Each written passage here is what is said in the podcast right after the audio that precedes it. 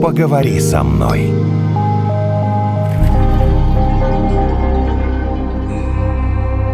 У нас сегодня серьезная такая тема про коллективное чувство вины. А мы Стыда. ведем Стыда. стыда? Стыда. А чем стыд от вины отличается? Ну, это тем, что вина – это чувство такое, скорее, индивидуальное отношение человека с собственной совестью, а стыд – это постоянное рассуждение о том, что люди скажут, что люди подумают. Одно как бы внутреннее, а, А, другое да, внешнее. другое да? вне- целиком внешнее. То есть коллективный может быть стыд, а чувство вины, оно Оно скорее индивидуальное. для каждого Да. свое. Как интересно.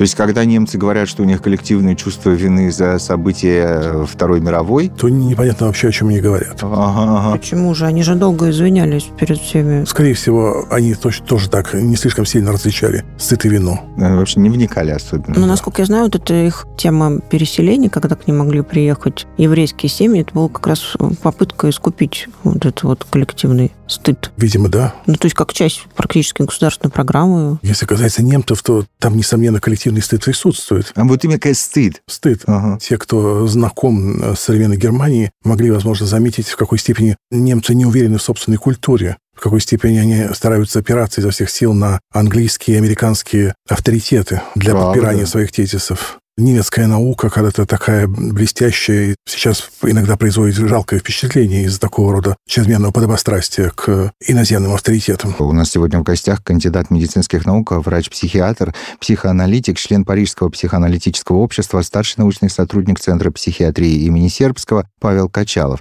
Павел Валерьевич, ну тогда расскажите нам, а в- во Франции не так, да? Потому что французов тоже очень часто называют, ой, очень проамериканскими, ничуть не меньше, чем Да, немцы. Французы гораздо большей степени сохранили уверенность в себе и уважение к самим себе. Именно поэтому французские авторитеты вовсю цитируются и изучаются в тех же Соединенных Штатах и переводятся на английский язык. А вот с немцами дело обстоит совсем не так. Что вы думаете про коллективное чувство стыда, что касается нас? Своя рубашка ближе к телу. Вот про нас э, поговорить. Но я как э, психоаналитик, начав практиковать в Москве э, психоанализ, начиная с 97 года, вынужден был достаточно скоро столкнуться с тем, что в проблематике многих людей, которые приходили за помощью, начинала слишком сильно звучать какая-то тематика, с одной стороны, поиска наказания, а с другой стороны, невероятной неуверенности в себе. Звучит как небольшая достоевщина, нет? Но такая достоевщина, которая Достоевскому не знакома, у него такой тематики не было. Потом стало оказываться, что речь идет о стыде, стыде за своих предков. Ну, предки, которые для нас всех значимы, это, в общем-то, те, кто находится в насягаемости. Это родители и э, дедушки-бабушки. А дедушки и бабушки наши и, и родители жили в таком столетии э, в России, где было очень много садизма. И именно садизм э, предков, их поведение или подчинение садизму, это и есть то, что вызывает наибольшее чувство стыда. Ну, Я так вспоминаю свою поездку на Соловецкие острова, там, где жили заключенные в 20-е годы Мгм. прошлого века, и, соответственно, были надзиратели, да, или тюремщики, Да. люди, которые не только за ними присматривали, но и издевались. Над ними был Да. так называемый начальник лагеря. А Соловецкого их было несколько, ну, там первый считался самым, скажем так, жестоким. Так вот, я потом прочитала его там биографию, он, они все вот эти начальники этого лагеря, как и первые, последующие, они довольно трагически погибли. Кто-то был также репрессирован, после кто-то там застрелился. Но вот их дети, они предпочитали не рассказывать о том, что их там родственники руководили такого рода И, лагерем. и даже не думать. Даже не думать. Вот Да. это все-таки какое чувство вины, индивидуальное или коллективное? Это стыд. Это стыд. Это стыд, невозможность об этом говорить, поскольку это вызывает э, стыд. Из таких случаев, чтобы кто-то работал в лагере, среди моих пациентов не было, но был один случай, когда дедушка активно участвовал в том, что называется подавление крестьянских восстаний. Ну, вы мож- можете себе представить, что это на практике означает. Это был ученый высокого уровня. В смысле, кто ученый? Вряд ли ученый паци- принимал паци- участие. Пациент, Дедушка. пациент, да. А, Э, пациент. у которого дедушка занимался такими делами. Но это, опять же, И- после и- революционные и- годы, чтобы Да, вот ну, понять, разумеется. да? И у него была проблема, он не мог мыслить алгебраически, но не мог мыслить геометрически. И мне пришлось догадаться, что в геометрии тела рассекают, рубят. Да вы что? Да, это геометрическая операция. И я, когда ему подсказал, что дедушка при подавлении восстаний тоже рубил тела, только другие, это позволило нам продвинуться много, в том числе и в его научной работе. Слушайте, ну это какая-то уже память у него сработала, да, получается? Он даже не мог от дедушки, наверное, услышать об этом? Он этого, не, может быть, напрямую не слышал, но все такие вещи, они когда-то звучат. Как, например, у одного из моих другого пациента прозвучало однажды в 4 часа ночи, когда они с отцом выпили крепко, и тогда отец сказал, что мой отец, то есть дедушка пациента, делал нашим солдатам в спину пив-паф во время войны.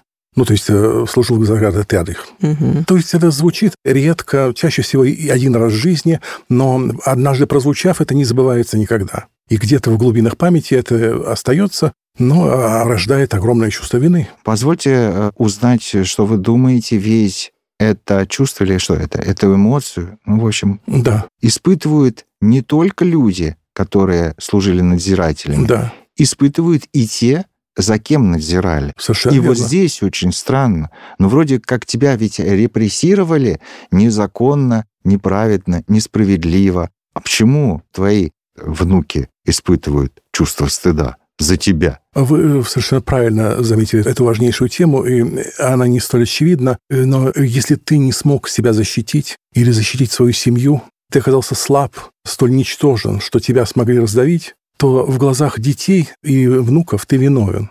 И за тебя стыдно, потому что ты позволил с тобой это сделать. Не с каждым же дедушкой это сделали, и не с каждым отцом, а с тобой сделали. И за тебя мне стыдно. Это такое сложное чувство. А как его надо пережить? Для этого нужно представить себя а, маленьким ребенком и вообразить, что, допустим, вашего отца оскорбили, и ваш отец терпел это оскорбление. А, и вам за него стыдно? Вам стыдно за него. Потом, когда вы вырастете, вы, может быть, поймете, что отца оскорбил какой-то ужасный гопник или бандит, и отец совершенно был не в состоянии что-то ответить на это оскорбление, это было себе дороже. Но тогда, когда вы маленький ребенок, вам ужасно стыдно, потому что отец должен быть героем. Он должен уметь защитить себя, свою семью, а он не смог. Миллионы людей, к сожалению, прошли через э, лагеря, в том числе через э, сталинские лагеря да. в 20 веке. И сейчас живет еще больше миллионов э, наследников, и тех, кто надзирал, и тех, кто э, сидел. Угу. Кстати, вот ты э, сказала про Соловецкий. Ну, а я тогда должен сказать, что мы вот когда были в музее... История ГУЛАГа. В музее истории, ГУЛАГа, ГУЛАГа. В московском, да, мы были. На самом деле, мы же должны понимать, что меня там поразил вот этот случай, когда руководитель лагеря, главный надзиратель, он ничего не мог сделать, но он принес маленькие пинетки ребенку, за что, собственно, да. новорожденному, за что его, собственно, могли самого наказать. Ну, то есть не все это были звери, а если и звери, то... Ну, вероятно, у этого человека тоже было уже чувство вины. Чувство стыда, стыда да, да, Вероятно, да. да. Итак, Миллионы людей через лагеря прошли сейчас и живут. Миллионы их потомков. Сказывается ли это на нашем обществе сейчас? Вот это такое чувство стыда, которое очень многие испытывают. Ну, ну конечно. Получается, что все испытывают, потому что кто-то сидел, кто-то... Ну, ну, вы, Нет, выбирал, подожди, ну не, не вся страна. Остальные воевали. А, ну, вся страна тоже испытывает чувство вины за другие вещи, более мягкие, можно сказать, то, что было после оттепели. Эти хождения на демонстрации, эти выражения верноподданнических чувств, хождение на собрания, участие в всяких рода политинформациях и прочие там, демонстрации лояльности, это тоже вещь постыдная. И за это тоже испытываю чувство стыда и сами участники, которые предпочитают сейчас об этом не вспоминать, и их потомки. Так что это воздейственно касается всех. Ну, я бы сказала так, что сейчас об этом все вспоминают, многие. Некоторые говорят об этом как о такой обязанности. А некоторые говорят об этом. А ты помнишь, как здорово было? Потому что это был выходной. Да, это маевка, потом... мы шли там... Отгул на работе или что-то а такое. Потом э, шашлыки, есть и такие, да, вспоминаю. Я думаю, что вы все в курсе, что сейчас, в связи с известными событиями на Украине, некоторая часть наших сограждан предпочли срочно куда-то смыться из этой страны, а обуреваемые чувством стыда именно. Их вдруг а всех обуяло чувство стыда за собственную страну. Но я думаю, что это почти иррациональное чувство стыда, э, испытываемое многими. Оно как раз связано с тем, что латентно это чувство было связано именно с их переживанием истории собственных семей. Ага. Теперь это спроецировано на страну. Вот, мол, где это не дедушки с бабушками, не отцы с матерями, это страна такая нехорошая. А. И мы ее стыдимся, наконец, и мы из нее с постыдной страны убежали. Как глубоко. Но позвольте, история нашей страны не начинается с Великой Октябрьской социалистической революции, а был еще XIX век. Большинство людей, которые сейчас живут в нашей стране, это потомки крестьян, которых в середине 19 века только-только освободили от крепостного права. Ну, в общем, освободили. Примерно как история да. рабства в Америке. Я могу говорить только об опыте своем собственном и опыте супервизии, то есть разборов ага. случаев других коллег молодых, которые приходят ко мне за консультациями. Так вот, по-моему, историческая Россия, императорская Россия – это наша Атлантида. Она исчезла куда-то, и она совершенно не присутствует в речах пациентов и в их душах. Им удалось как-то стереть эту память из нас, да. из всех. Удалось. Бо- боюсь, что мы живем в наследии СССР. Как это не, не горько, но история началась именно тогда. То есть она перекрыла всю прошлую историю? Похоже, да? Она как что бы да. вытеснила прошлое наследие. Хорошо, вот оно есть коллективное чувство стыда. Как его пережить? Его вообще нужно Ну, как от разумеется, него избавляться? а, обязательно нужно каждое чувство называть своими словами. Для начала хотя бы назвать его. То есть сказать «мне стыдно». Сказать о том, что? что нам стыдно. Нам всем стыдно за то, что происходило с нашими предками и с нашей страной. И я дам пример мой собственный. Когда я уже составил себе некоторое представление о том, что творится в душах пациентов, я решил проверить это на своей собственной семье и пристал с расспросами к своему отцу. И узнал у него, в частности, что когда он после войны поступал в военное училище, ему давали инструкции о том, что вот, а это не надо писать. То, что ваш папа работал на Донбассе, а в это время, он тогда доставал себе рабочую карточку, об этом не надо упоминать. После войны это уже не актуально. А то, что пострадали братья вашего отца, за связь с церковниками были расстреляны, это тоже не надо писать. Отец, заполняя эту анкету, уже отрекся от своих родных. Отрекся и от страданий своего отца, и от гибели своих двоюродных дедов. И дальше в последующих анкетах, которые он заполнял на протяжении всей жизни, на протяжении всей своей офицерской карьеры, он постоянно лгал и отрекался от своей семьи. Потому что, как началось тогда в военкомате, писать не надо это, так он и не писал дальше. Это постыдно, конечно, постыдно. Нет, мы без осуждения Нет, к я вашему говорю, ну отцу. вот, Просто э, надо же это как-то Вы рассказали об этом, вы это проговорили. У вас... Да. Так. Вы избавились от этого чувства вины, получается? Наверное, мне стало легче, мне стало яснее, что происходило со мною. А с вами-то что? Я вот сейчас запутался. С вами все в порядке? Со мною, ну, наверное, что-то со мной тоже было не в порядке, коль скоро это привело меня когда-то на психоаналитическую кушетку в Париже. Ага.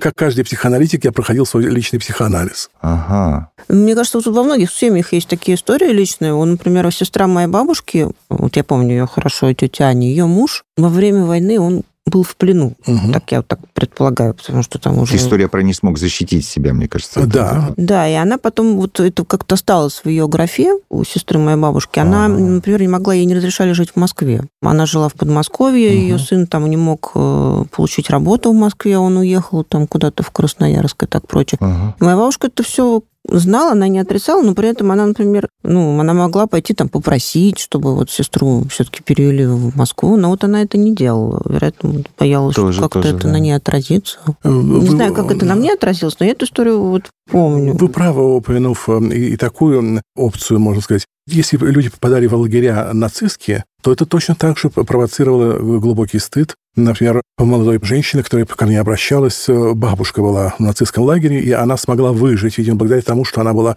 очень красивой женщиной. Но мы можем себе представить, благодаря чему красивая женщина может выжить в лагере. И это так отражалось на, на ней, что она была совершенно не способна начать любовную жизнь и выйти замуж. Потому настолько Ваша пациентка. да, настолько чувство стыда охватывало всю эту сферу любовных отношений между мужчинами и женщинами, в чувство стыда, вынесенное бабушкой, и которое передалось бессознательно ей. Хотя до анализа она сама не размышляла на эту тему, что происходило с бабушкой там. Потрясающе. Но на самом деле мы же должны от всего этого избавиться по-хорошему. Мы же не должны испытывать чувство стыда за своих предков, тем более, что ничего такого-то они не совершили. Как сказать ничего такого? Я вам дал пример из своей собственной семьи, а отец мой лгал в анкетах, говоря неправду о своем отце собственном, Ну. о моем деде. Но он лгал кому? Он лгал большевикам. Вы рассуждаете как чисто советский человек. Ну, Когда я был во Франции, у меня было такое ощущение, что я завидую моим французским коллегам, потому что им никогда не пришлось лгать на такую тему и на, вообще на сходные темы. Ага. Допустим, когда я работал участковым психиатром, это еще в советское время, Ко мне на выходные дни приходил местный товарищ из КГБ и спрашивал меня, не нужно ли кого-то из ваших пациентов госпитализировать, не хочет ли из них кто-то поехать в Москву на праздничные демонстрации и прочее. И я с ним разговаривал, я с ним жал руку. Сейчас я понимаю, что это, эти разговоры – это мерзость. Вот французские коллеги никогда не вели таких разговоров. Им нет необходимости стыдиться этого. Нет, ну почему? Некоторые из них были тоже коллаборационистами. Да, да, да. Вы знаете, там э, маршал там Петен сейчас, свои, э, да. я думаю, он и кает. А, нет, там было свое, но было да, все-таки гораздо меньше по размаху и не столь широко затронуло всех. Ну, вероятно, их это не затрагивало, скажем так, в мирной жизни, где ради того, чтобы там получить да. какое-то хорошее а, место. потом, да? да ну, потом. Не нужно было рассказывать о своих родителях. Да. Нам нужно учитывать вот это вот всеобщее наше такое вот э, чувство стыда, которое незримо присутствует у, я так понимаю, большинства. Да. Нам я так понимаю, что чувство учитывать? стыда, оно же возникает не только от твоего какого-то плохого поступка, но и от твоего там, допустим, согласия с чем-либо. Да, с да, да, вот, да, да, да. С человеком, который тебе не нравится, например, да? Или что ты промолчал. Да, или с ритуалами, которые ты выполнял, не веря в них. Например, вступал в комсомол хотя бы. Или вступал ну, в партию. кто-то же верил все-таки в комсомол, а то сейчас создается ну, впечатление, что никто в него не ну, верил. Ну, так оно и было. Я не знаю, застали ли вы комсомол. Я, я, я вполне застал его. Конечно же, никто Про не комсомол верил. вам ничего не могу сказать, а в пионеры мы очень хотели вступить в четвертом классе. Ну вот у нас было такое вот э, желание абсолютно Это точно. детская да. игра, вероятно, была. Ну, вероятно, в, в пионеры, наверное, да. Это была детская игра. Ах, вот оно что.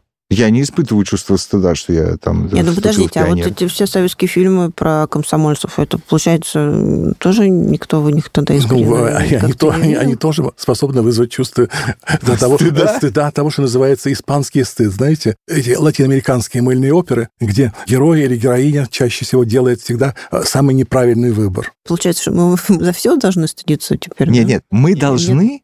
Не стыдиться. Мы должны... Ну-ка, зачем нам жить со стыдом? Я а вот как не понимаю. Иначе Если у нас есть... наши все родители, получается, жили в каком-то э, обмане, а уж не говоря уж про бабушек с дедушкой. Вы, вы, вы, вы обратились к человеку, который занимается лечением, то неизбежно поэтому я говорю о патологиях и о том, как нужно лечить бобо. А, ну, разумеется, э, там есть за что, за что гордиться. Я поняла, те, кто гордятся, они к вам не приходят. Нет, да, они да, тоже да, есть. И приходится раскапывать, за что можно погордиться. Например, можно ну, у человека, который стыдится за отца, который какими-то занимался э, подделками документов, работая в КГБ, можно гордиться за деда, который э, занимался строительством подводного флота на Тихом океане чтобы не стыдиться за папу милиционера, на который непонятно тоже чем занимался. Можно зато погордиться за дедушку, который занимался разработкой ракет, которые нас защищают. Угу. Но это часть работы. Пришли к вам такие сложные пациенты с э, непростым прошлым. Вы им говорите, давайте, вот вы должны признать вот это вот? Ну, не так. Сказать или что? Не, не, так, не так прямо в лоб. Так нельзя, да? Сначала придется Сначала поговорить раскапывать, за что человек так себе плохо относится. За что же он себя так много Вот эти скелеты в его шкафу. А потом он должен с этим смириться, что ли? Получается? Ну, а потом ну, он должен это хотя бы назвать, как это называется, как это было и как он к этому относится. То есть он это переживает, и ему становится да, легче. Э, как во всех... Это чувство уходит. Как во всех сказках, если вы читали сказки братьев Грим, нужно узнать имя демона, который тебя э, преследует, и демон потеряет над тобой власть. Вот так просто, угу. если угодно. Хотя это непросто. Занимает, наверное, несколько... Несколько лет. Да, я хотел сказать месяцев, но, наверное, скорее всего, несколько да. лет. Такая серьезная проработка. Как говорится в брошюре Парижского психологического общества, я цитирую всегда моим пациентам, опыт показывает, что срок менее трех лет редко бывает достаточным. Правильно ли я понимаю, что мы не отдаем себе даже отчет, что на самом деле нас гложет и почему мы стыдимся, да. почему мы не нравимся там сами себе или у нас что-либо не получается, как вот эта девушка, которая не могла вступить в любовную связь. Или не можем воспользоваться тем, что нам жизнь представляет, и свои способности использовать. Ух ты. Глубоко. Глубоко. Но получается, что мы все как-то заложники вот этого нашего прошлого. Во многом, да. Я думаю, что очень много интеллектуальной заторможенности, неспособности достигнуть успеха или развить успех связано именно с тем, что люди снедаемы этим бессознательным чувством стыда. Вот э, все истории, которые вы нам рассказали, они весь э, начинаются, и вот э, мы выяснили, что папа там по пьяни рассказал такую-то вещь. А вот выяснили, что тогда... Правильно ли в данном случае молчи, дальше уедешь. А ты не рассказывай ничего о себе. Внукам, не знаю, правнукам, молчи. Даже если ты не рассказываешь, это сквозит в подтексте. Да? Э, Я рассказал вам э, ничтожную Ага. крупицу из этого анализа. Там было очень много элементов, указывающих на то, что на самом деле То есть вот это вот э, не Дело, рассказывание... дело не только в этом рассказе отца. Мгм. Я дал просто пример, как иногда это проскальзывает однажды в жизни по пьяни э, среди ночи. А, Но Мгм. иногда это никогда не проскальзывает в таком прямом тексте. Это сквозит в намеках, в сопениях, связанных с фильмом, который смотрит по телевизору вся семья, с выключением телевизора на каком-то моменте, с прекращением разговора на какой-то теме. То есть намеки делаются постоянно, и они бывают более или менее откровенными. Вообще э, человек гораздо сложнее, чем можно себе представить. И я вот сейчас тоже вспомнила нашу семейную историю. Дедушка, который прошел вот всю Великую Отечественную войну, он не рассказывал никогда, хотя вот мы тогда собирались каждый Мгм. раз 9 мая. И как-то это мой брат мне рассказал потом. Он отцу в каком-то вот таком разговоре Мгм. вечернем про вот что-то теле- про какую-то операцию он ему рассказал. Мгм. Взять не брали, что-то что такое. После чего, значит, они там долго рыдали. Саша, мой брат, эту историю не знает. И, и больше никаких никогда не было подробностей. Он действительно там плакал, когда Мгм. была минута молчания, мы всегда это выключали. Но он ходил на встречи с ветеранами, он каких, знаете, вот таких историй, вот как мы пошли, вот был бой, я ни разу не слышала. Мгм. Я не того- слышал, мне дедушка кроме говорит, того одного случая. «Че- чем э, мосты строю. Ну, Всё. да. Да, а один случай как? Вот это, да? Который мы так и не узнаем, потому А. что уже нет ни- участников того разговора. Ага. Брат жалеет, потому что считает, что так бы он какой-то, ну, лучше бы узнал что-то о своем К- деде. Конечно, жалко. Но он не хотел. То есть, видно, там действительно было какое-то вот сложное чувство, не знаю, уж вины или Ну, стыда, воз- Возможно, да. которым Да, не там, был- хочется там, был- вспоминать. там было тоже много и садизма, и подчинение садизму тоже было. Что же получается, что ну, мы знаем, да, что у России, у Советского Союза, у Российской империи такая сложная история, насыщенная, как у любого большого государства. Ну а что же получается, что мы все заложники этой большой истории? Кто-то из нас обязательно испытывает нет. Большая часть из нас обязательно испытывает стыд. И через сколько А, Б- поколений он должен исчезнуть? Боюсь, боюсь, что да. Через сколько поколений оно исчезает, но тогда, когда, видимо, поколения, испытывавшие стыд, исчезают из вида. Когда, видимо, последнее советское поколение превратится в поколение прадедов, я думаю. Ну, слушайте, а А, потом ну, будет это нет, это стыд за это будет перестройку, а потом стыд за 90-е, А, понимаете? Там не, не было садизма и подчинения садизму. А, Там было все что угодно, но этого не было. Или же оно было в ничтожных долях. Слушайте, ну а хорошо ли в таком случае, вот, вот вы сказали, должно пройти там сколько, 3-4 поколения, когда это заводится, там из памяти исчезнет. А с другой стороны, я вот сейчас подумала, историю-то тоже нельзя забывать совсем. Желательно не забывать, конечно. Причем желательно все-таки от этого чувства избавляться как можно раньше, потому что ждать, покуда последнее советское поколение станет поколением прадедушек, это очень долго. Это целое столетие должно пройти. Ну, как вот вы сказали где-то в середине нашего разговора, что Российская империя это такая затонувшая Атлантида уже, да? Психически, я думаю, да, она никогда не звучала. Когда Советский Союз-то затонет? Ничего себе вопросик у тебя. Ну, а что? Также, наверное, должно пройти три поколения. Лет через 50 Ну, коллеги, ну там не было такого слома, как был в 17-м. В 91-м не было Да. такого слома. Не факт, Ну как, что... представь своих родителей в 91 году. Ты думаешь, для них не было такого вот прям перелома жизни? Кажется, случился такой же. Оно был, конечно, но в то же время э, исчезла необходимость ходить на первомайские и ноябрьские демонстрации и ходить на собрания для выражения верноподданнических чувств. Но зато все было удобно. У тебя была там зарплата стабильная до конца жизни. Ты знал, что потом пенсия будет Это- такая это- же. это тоже- Квартиру бесплатно давали. Это тоже унизительно, что в обмен на Учебу бесплатно. подчинение угрозам работу потеряешь или не продвинешься по работе. Или без комсомола, или без партии не поступишь в ВУЗ и не получишь продвижение. Возьму вам, сейчас по-хамски с вами буду разговаривать. Потом выйду Может, и подумаю... А потом э, выйду, и мне станет стыдно. И, в принципе, правильно мне станет стыдно. Чего вдруг я себя так вел, подумаю я. Да. И это чувство стыда. Так оно же хорошее чувство стыда. Правильно оно возникло-то во мне. Зачем я Это, профессору это будет хамил? скорее, это будет скорее чувство вины, потому что, О. вы- Индивидуально, потому что это ва- ваша, начали, ваша да. личная совесть скажет вам, что вы вели себя нехорошо. А это не будет чувство стыда, а стыд был бы в том случае, если бы ваш начальник сказал бы вам, нахамите ему как можно сильнее, и вы бы выполнили инструкцию этого начальника. Ну, кстати, хороший пример из нашей жизни. Благодарим вас, Павел Валерьевич, кандидат медицинских наук, врач-психиатр, старший научный сотрудник Центра психиатрии имени Сербского. Павел Качалов сегодня был у нас в подкасте «Поговори со мной». Спасибо вам. Спасибо.